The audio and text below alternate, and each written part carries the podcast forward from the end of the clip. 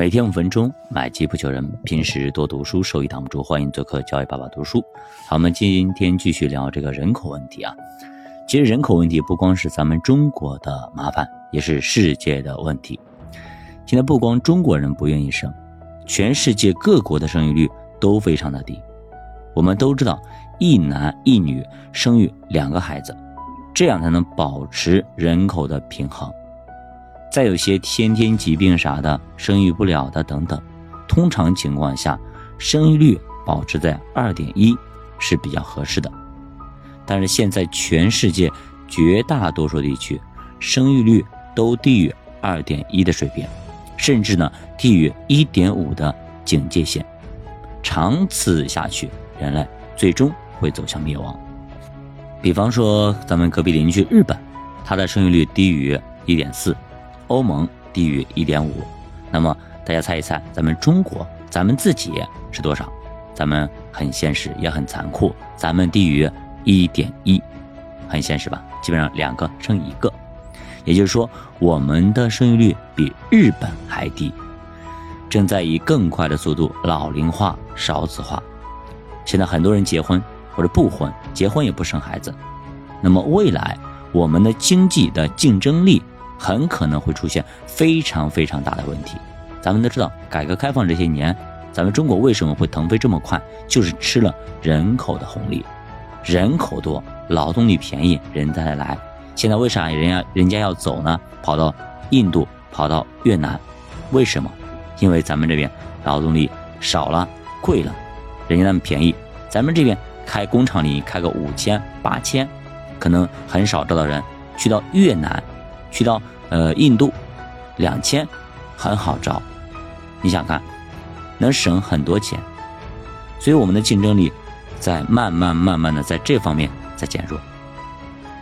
很多人会说啊，那中国人太多了，是人少点不好吗？如果说是同比例的减少，肯定好好事儿，但是现在是老年群体越来越多，年轻人越来越少。目前十四亿有两亿人是六十岁以上的退休人员，后面可能以爆发式的增长往上增，等咱们八零后，对吧？七零后都退休了，那估计可能有四五亿了。你想想看，四五亿的老年人，年轻人又没有，那等着都等着退休吧，那最后没有年轻人，全是老年人了。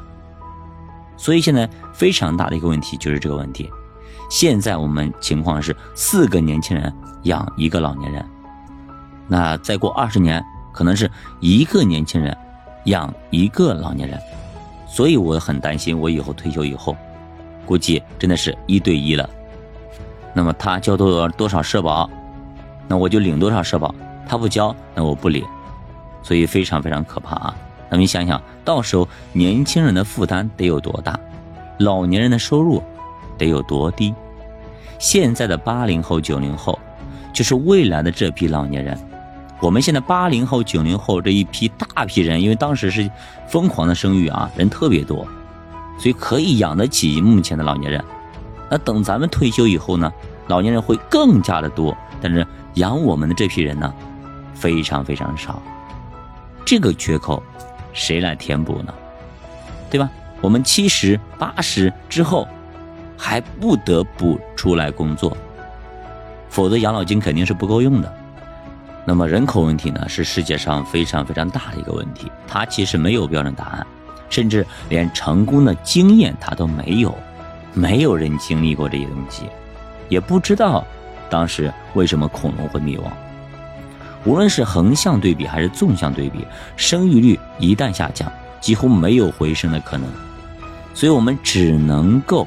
来思考这个问题，宏观上无解的问题，但落到个人头上，还是可以做一些提前防范的。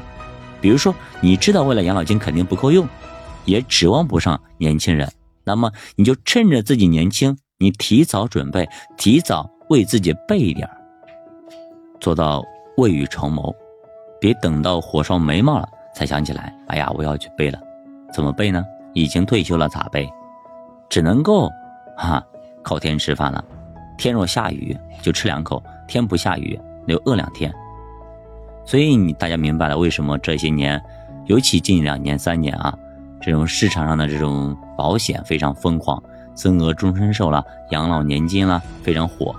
为什么动不动就三百万、五百万、一千万的年金、两千万、三千万，很多往里砸呀？你去银行看看，买年金的大有人在，动不动就好几百万往里砸，给当年买房子还要豪爽，买房子还付个首付呢。现在全款咔咔咔趸交。哎，最近我们年末市场非常疯狂，我不知道大家有没有？一月一号元旦那一天，啊，一天啊，一家银行啊，三点五个亿，下午两点抢没了。都是四百万、五百万、八百万往里砸的趸交啊，一次性打进去啊，疯狂吗？所以有钱人真的大有人在，你不要忽略了人们的钱包的这种程度啊，真的太疯狂了，买都买不进去啊，直接抢光了。你想想看，这是一个多么疯狂的一个状态。所以大家都知道，这点钱放进去，反正安全，以后养老肯定够用。指望着一个月，现在目前他们领两两千三百多块钱，对吧？这两千多块钱到时候不知道多少钱呢？即使到时候真的发了三千块钱，又怎样？真的够用吗？